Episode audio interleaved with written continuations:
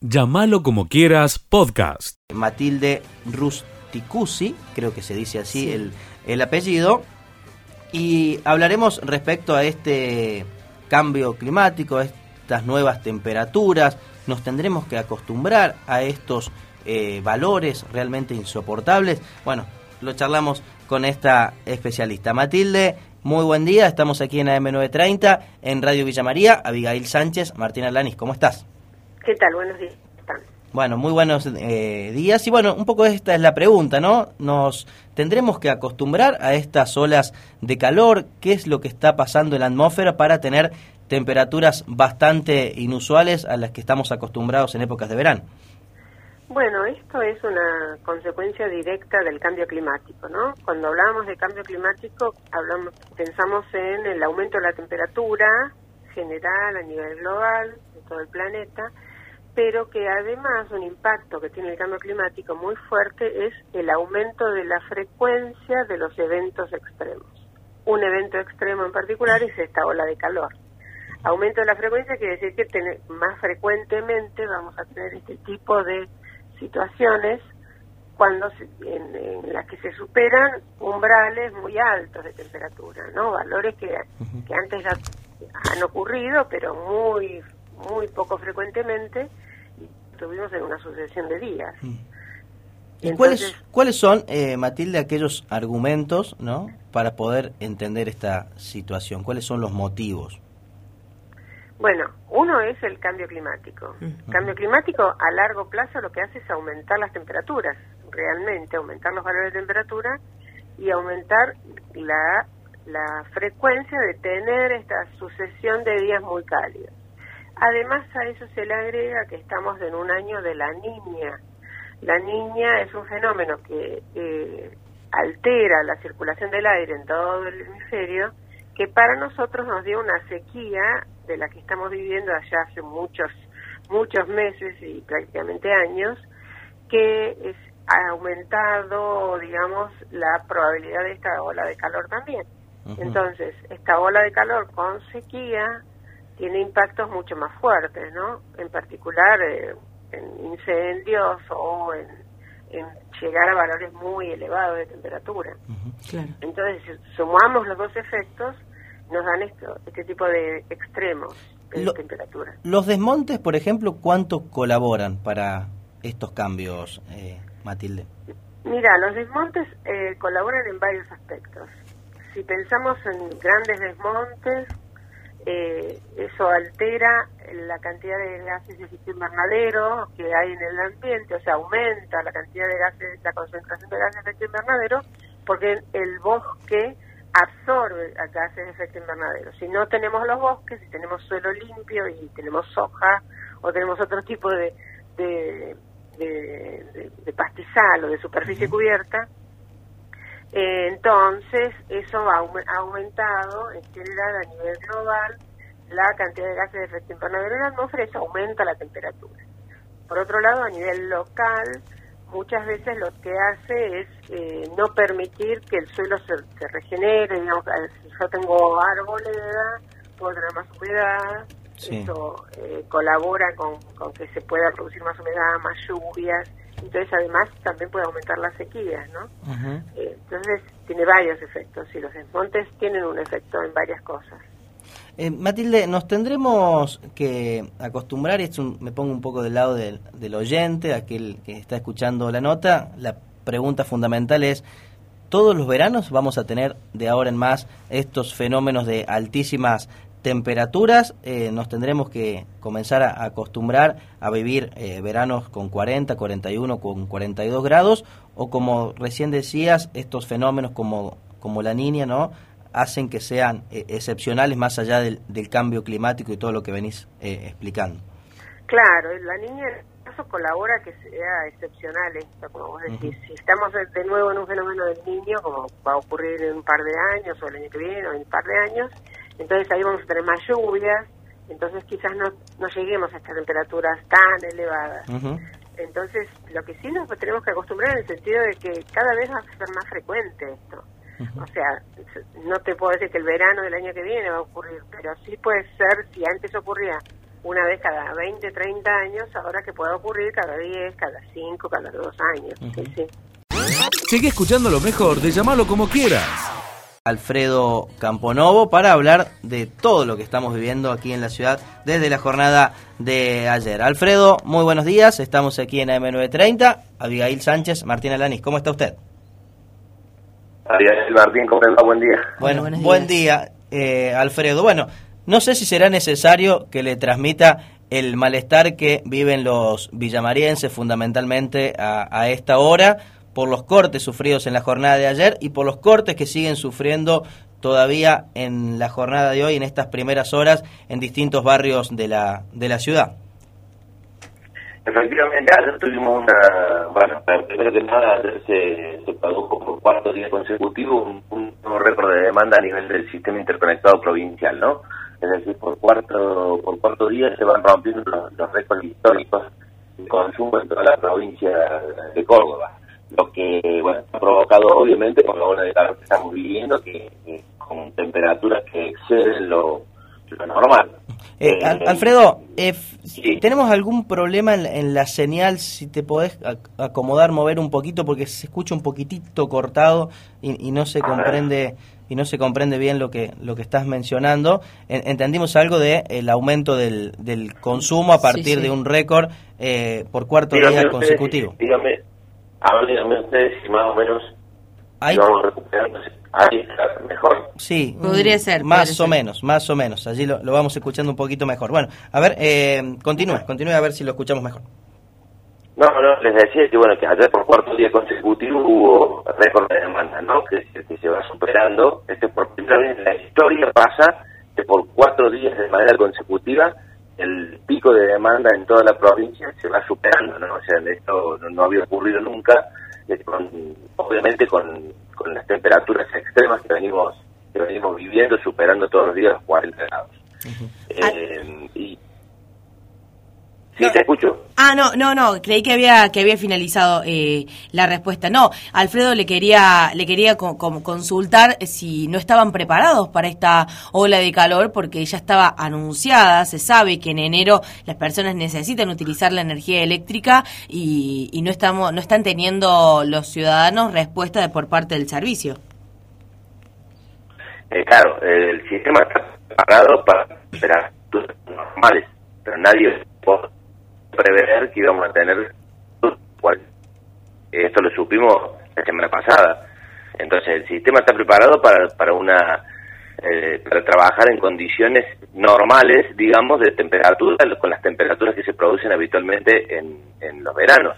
Esto es una situación histórica o sea no tuvimos nunca en, eh, una temperatura de esta magnitud sumado a, a, los niveles de consumo que tenemos ahora, ¿no? Porque eh, si uno hace una comparativa con algunos años atrás, en, la, en, los hogares había un aire acondicionado en algunos hogares y hoy tenemos dos y hasta tres aires acondicionados dentro de los mismos domicilios. O sea, las condiciones han ido cambiando. Entonces, la, se, se pre bueno. infraestructura para condiciones, digamos, más o menos normales. Cuando esto es normal, lo que provoca es que el sistema como ha ocurrido en todos estos últimos días. Sí, eh, sí Campono, no, digo que en mi caso llevo ya 15 años sí. como periodista y en muchos años, en épocas de enero o febrero, he tenido que cubrir para, para otro medio, no para la radio, cortes de energía y también eh, situaciones muy difíciles que vivían muchos comerciantes que tenían que tirar la, la, comida por cortes prolongados. Y pasan los años y esta historia eh, se repite en cada enero y en cada febrero. ¿Cuál, cuál es el problema de, de, fondo? ¿no? Porque el que está del otro lado, el vecino que paga todos los días, eh, todos los meses la, la factura, en algunos casos con montos importantes, quiere que el servicio sea bueno, que se le preste eh, justamente la energía que necesita para poder eh, vivir tranquilos en una época de, muchísimo calor. ¿Cuál es el problema, en definitiva? ¿Cuál es el fondo de la cuestión que genera justamente esto, estos cortes más allá de la ola de calor que es entendible, el aumento del consumo y una mayor demanda? ¿Cuál es el problema de fondo? ¿Dónde está? ¿En la generación? ¿En la distribución? Eh, ¿En las líneas de media tensión? ¿Cuál es el problema? No, en general el problema, a ver, el verano pasado no tuvimos estos problemas porque no hubo las temperaturas que tenemos este verano. Si ustedes revisen el verano pasado, el verano fue un verano muchísimo más tranquilo. Eh, pero en general los problemas no están en la, en la generación de energía. Es decir, Córdoba cuenta con un volumen de energía de, que, que, se produce dentro de las centrales con las que cuenta la provincia y alcanzan para cubrir la demanda. Lo mismo la transmisión. Los problemas más importantes se dan en la distribución, es decir, en aquella energía que llega a los barrios, que pasa por las estaciones, por las eh, subestaciones transformadoras y que ingresa a los domicilios. ¿Por qué se producen? Porque al trabajar con las temperaturas que está trabajando, por ejemplo, los fusibles no soportan la temperatura que, que, que, que se están registrando, entonces se queman por una cuestión natural, porque tienen una temperatura que, que es lo, lo, digamos la temperatura que, que, se produce en un fusible por, por la, el, el, flujo de energía, pero sumado a tantos días consecutivos en los que la temperatura no baja de manera suficiente como para que durante las noches esos elementos puedan enfriarse. Entonces arrancan el día ya sobre elevado de temperatura, imagínense, con los cuarenta y pico grados durante tantos días consecutivos. Entonces, estas cosas son las que van produciendo algunas fallas, pero las principales, digamos, están salvo la, excepcionalidad de la jornada. ¿Me escuchan bien ahí? Sí, sí, te escuchamos perfecto. Ah, bien, no, por, ahí no sabía si los había perdido. Eh, esto sin contar la excepcionalidad de la jornada de ayer, ¿no? Ayer se produce una falla en la estación transformadora en la barra de 132, que fue lo que produjo los mayores inconvenientes junto con un cable subterráneo quemado. Y a veces pasa que se producen estas fallas que son impredecibles, y nadie puede prever que va a haber una falla en una barra en una estación transformadora eh, esto a veces ocurre y bueno, hay que tratar de solucionarlo en el menor tiempo posible. Eh, obviamente que el, el, deseo desde la empresa provincial es poder tratar de resolver el problema rápidamente para que todos los usuarios puedan recuperar la, energía lo antes que se pueda. Eh, Alfredo, los oyentes cuando nos escriben en, general nos remarcan el tema de las faltas de inversiones que puede existir en la empresa provincial de energía para afrontar estas situaciones.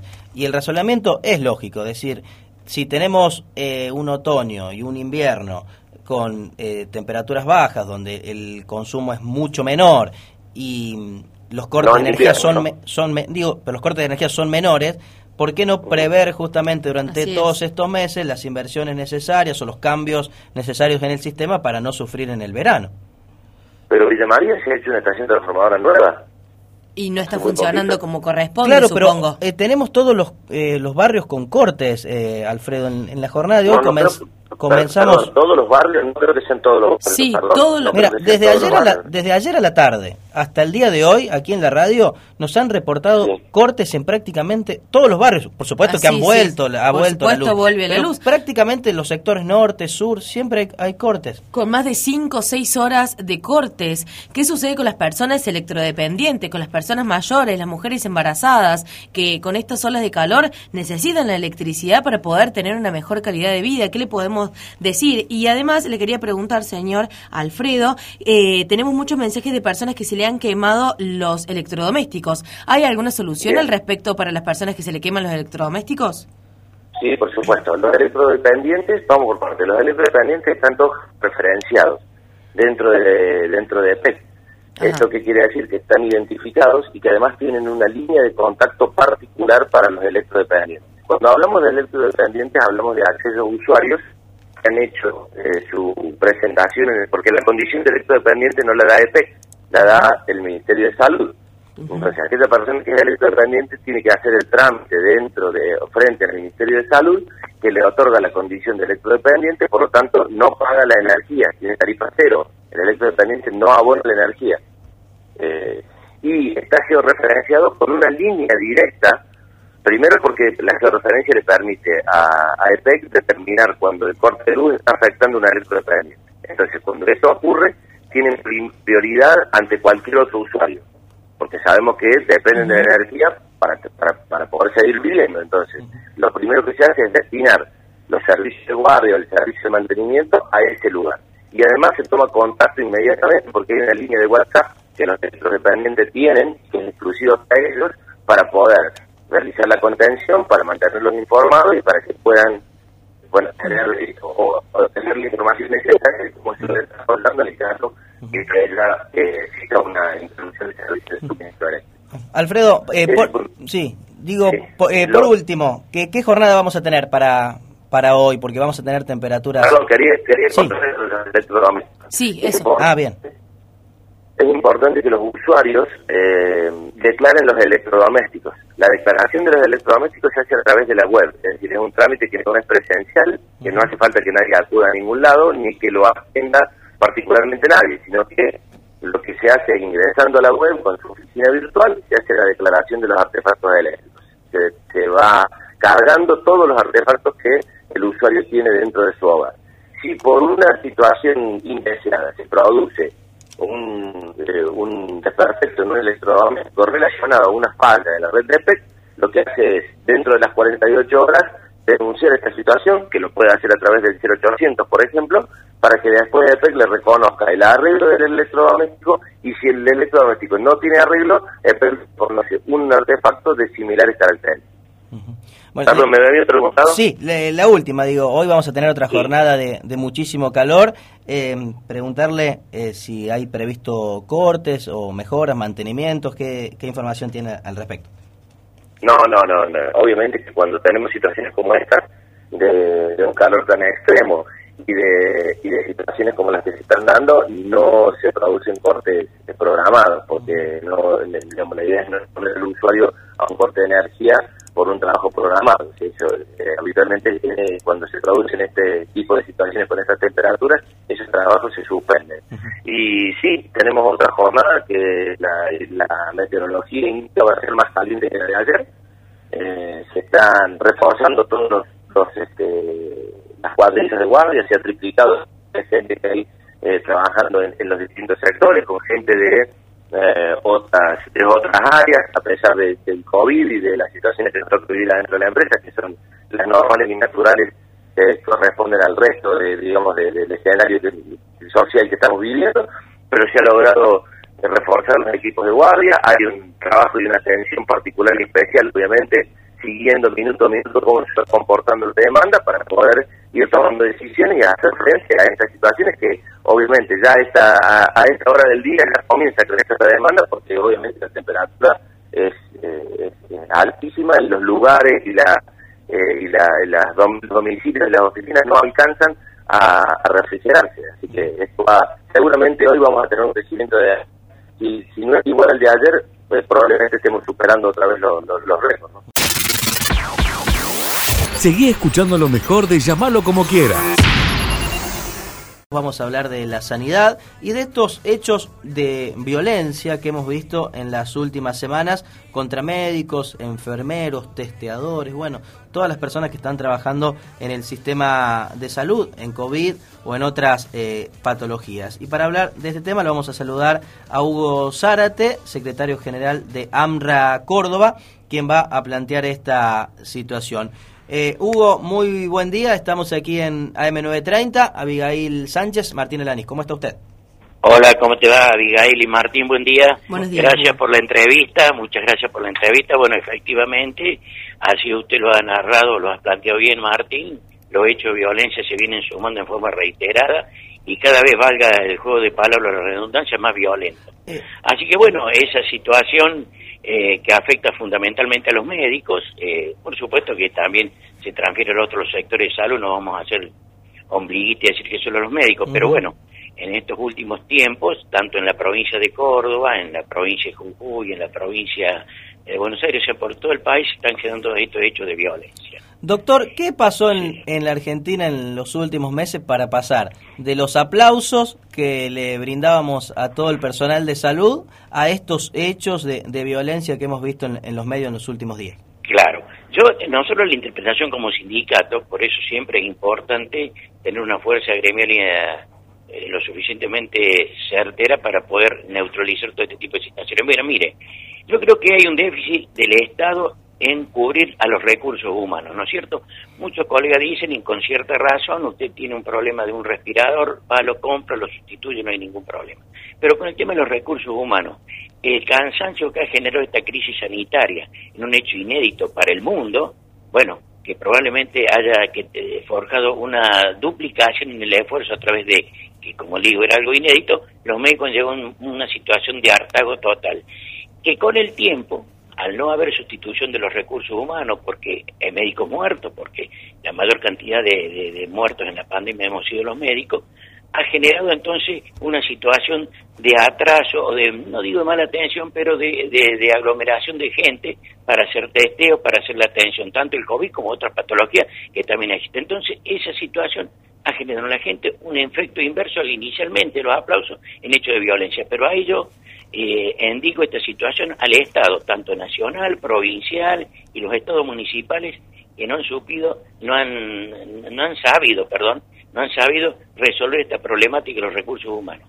Entonces, nosotros estamos a expensa de una serie de situaciones que, bueno, como usted lo ha dicho, falta nomás que, que maten a un colega y ahí ya sería el, la gota que rebalse el vaso. Doctor, ¿y qué se ha reportado en el, en el sindicato? ¿Qué, qué denuncias han hecho los, los médicos sobre estos hechos? Bueno, nosotros insistimos que yo digo, digo, y en eso lo hago desde, totalmente eh, honestamente, creo que tenemos que los médicos dejar de ser pasivos y tomar una actitud mucho más activa y enfrentar junto con nuestra fuerza gremial, gremial todo este tipo de acciones de violencia.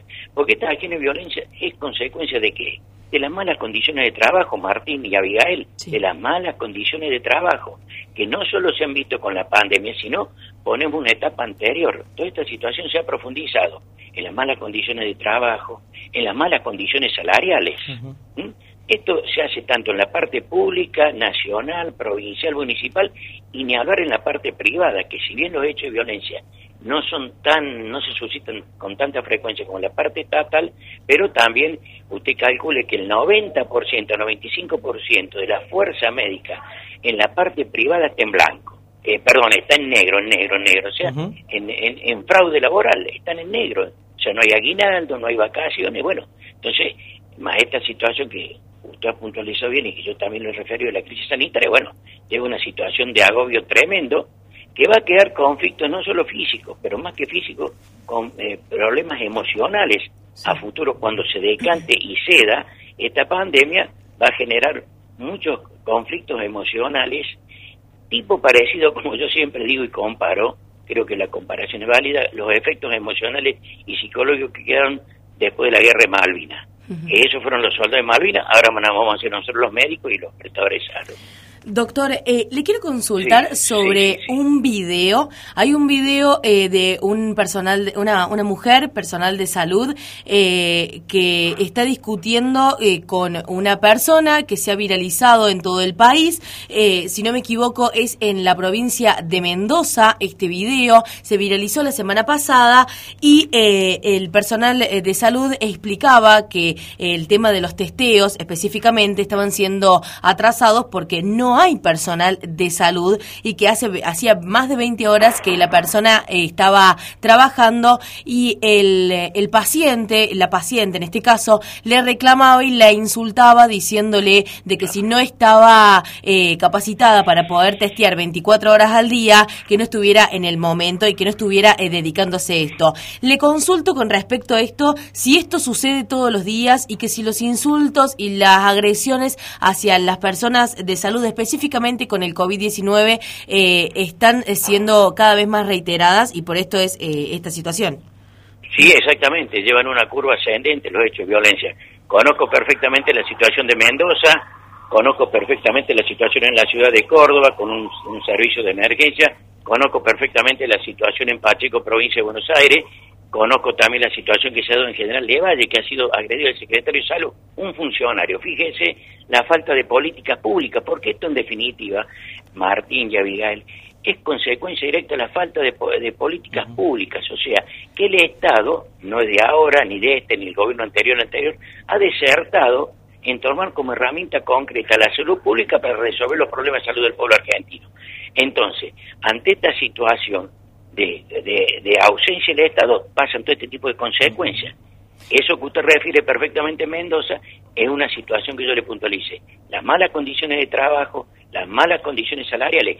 Esa colega está trabajando 20 horas en una cosa inusual, por eso desde el sindicato reclamamos que nunca más guarde 24 horas, debe estar compartida por 8 horas por cada profesional, lo hace, ¿sabe por qué? No porque sea un teletrato, pero sino porque hay una necesidad económica al pagarse tan poco y bueno, se suple con una cantidad impresionante de horas. O sea que nosotros le decimos a, a, los médicos fundamentalmente que para ir resolviendo todas estas situaciones que se van a seguir profundizando, porque esto no se va a detener, hay que tener una actitud colectiva, hay que generar el, el AMRA, que es una fuerza gremial, una fuerza colectiva, para encontrar a estas otras dos fuerzas, que son el poder estatal de la salud y el poder eh, de la parte privada.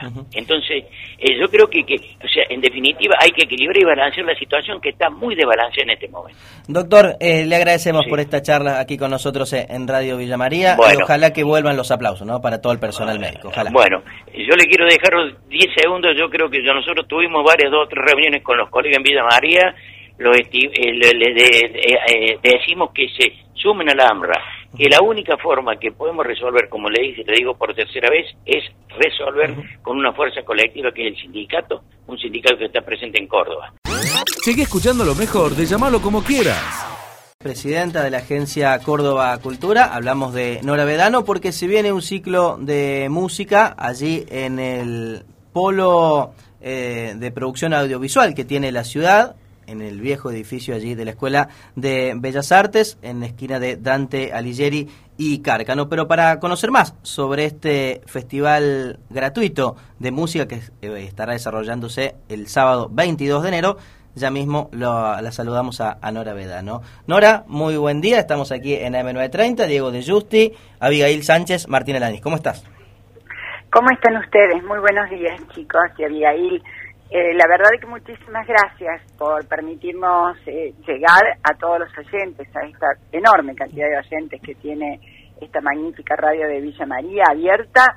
Sí, el sábado próximo, y esto vamos avanzando con la información para que todo el mundo lo vaya notando, lo vaya colocando en sus agendas este, y en su planificación de salidas en nuestra ciudad, el próximo sábado 22 de enero a las 20 horas en el parque del polo audiovisual. El polo es esa magnífica casona y esto es porque mucha gente se pregunta, ¿y dónde está el polo? Escucho hablar del polo audiovisual y ¿dónde está? Es esa magnífica casona que está ubicada en las esquinas del Boulevard Cárcano y de la avenida Dante Alighieri. La verdad es que es maravillosa y tiene un parque magnífico que eh, nosotros hemos decidido de la Agencia Córdoba Cultura con Jorge Álvarez, que es el coordinador de del polo audiovisual en toda la provincia, eh, utilizarlo y darle eh, una muy buena posibilidad a quien quiera asistir de escuchar muy buena música, de darles escenario, de posibilitarles escenarios a músicos locales y a músicas locales. Entonces, el sábado 22 de enero, temprano, 20 horas, eh, La Cantarola, Leticia Soria, cantoras, Fer Quintas Trío, Magalí Supertino, Chamán Chamán y Yalacu, eh, estarán allí sobre un magnífico escenario, con pantalla, eh, para poder disfrutar de muy, muy buenos momentos, unos, unos momentos donde se pueda compartir la música, se puedan conocer los artistas vitamarienses y de la región, y también para conocer las actividades que se realizan en el, en el polo y qué es el polo audiovisual de Córdoba, ¿no? Así que eh, sábado 22 de enero, 20 horas, entrada libre y gratuita, eh, invitamos a la familia, invitamos a las jóvenes y a los jóvenes, invitamos a todo el mundo a que pueda acompañarnos. Sí, cuando decimos el Centro Regional de Producción Polo Audiovisual Córdoba, que es el nombre completo, eh, siempre referenciamos eh, qué funcionó antes en el lugar, porque cuando muchas veces mencionamos, por ejemplo, el centro cívico aquí en Villa María, tenemos que decir el ex Hospital Pasteur, porque la gente lo, identifica más de, esta manera. En el caso del Polo, que es nuevito, fue recientemente inaugurado, tenemos que decir que es la ex Escuela de Bellas Artes, por ejemplo, ¿no? Allí en la esquina de, de y Carca. Claro, sí, sí. Para la gente que, que, tiene algunos años y que puede recordar o, haber accedido a lecturas o informaciones periodísticas, esa casona en realidad fue una hostería, fue como un hotel cuando se la construyó, en donde eh, paraban, tenían un plato de comida, una habitación para descansar, un baño para higienizarse, los, eh, las personas, fundamentalmente los hombres, que arriaban los animales a la feria de Villa María, que estaba ubicada muy cerca de la costanera, de lo que hoy es nuestra costanera. Entonces, era así como un lugar, una, una hostería, yo podría decir, como se llamaban en aquellos tiempos, eh, donde alojarse y esperar de un día al otro el trámite de esa feria de animales. Posteriormente fue sede, entre, otros, entre otras instituciones, este, de la Escuela mm, de Bellas Artes hasta que el gobernador José Manuel de la Sota construye la Escuela de Bellas Artes en el polo educativo que tenemos al lado del Parque Hipólito eh, Pereira y Domínguez. Entonces, la verdad es que eh, es una casona con muchísima historia. Después la municipalidad la utilizó y le y prestó servicios de distintas áreas en ese lugar y es una casona que pertenecía y pertenece a la provincia, al Estado provincial, de modo que con un acuerdo con la Municipalidad de Villa María compartimos espacios en el área educativa del Museo Sabatini, a donde se trasladaron las oficinas eh, de la municipalidad que funcionaban allí, excepto el registro civil, y a partir de ese momento comienza a ser preparada para funcionar como centro de producción. O sea, eh, Nora, para terminar y para ir finalizando y para aclarar, el sábado 22, o sea, el de la semana que viene, no este sábado, el de la semana que viene, habrá música en el patio del Polo Audiovisual gratis y a partir de, ¿de qué hora? De las 20 horas. De las 20 horas. Eh, de las 20 horas, Ariel, sí. Eh, la cantarola, agradecerle profundamente porque ellas también hicieron eh, toda, ejecutaron todo el, espacio de producción de este evento y el objetivo es ver y considerar cómo funciona y a partir de esta iniciativa del día 22 vamos a ver la continuidad.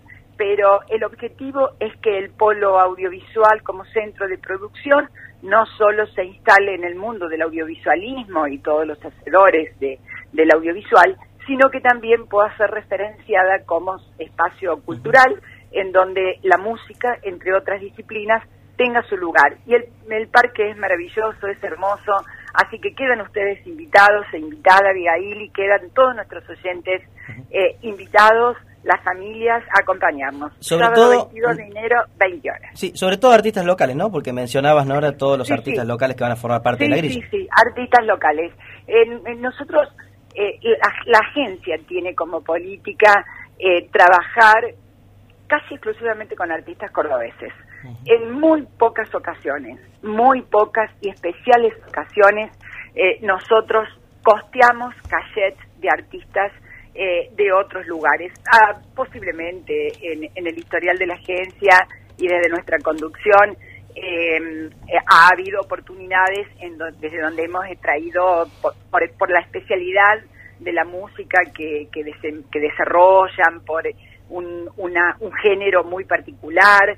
Este, cuando hablábamos, hablamos a lo mejor de, del chamamé, eh, los cordobeses no tenemos eh, abundante eh, equipos y bandas que desempeñen y desarrollen y canten esa música, pero trabajamos esencialmente con, con artistas cordobeses y en este caso con artistas locales que son a los que más les cuesta encontrar escenarios, encontrar públicos. Entonces es una construcción conjunta. El Estado acompaña, viabiliza, ellos ponen su talento y juntos construimos público, porque es muy difícil construir público para artistas locales.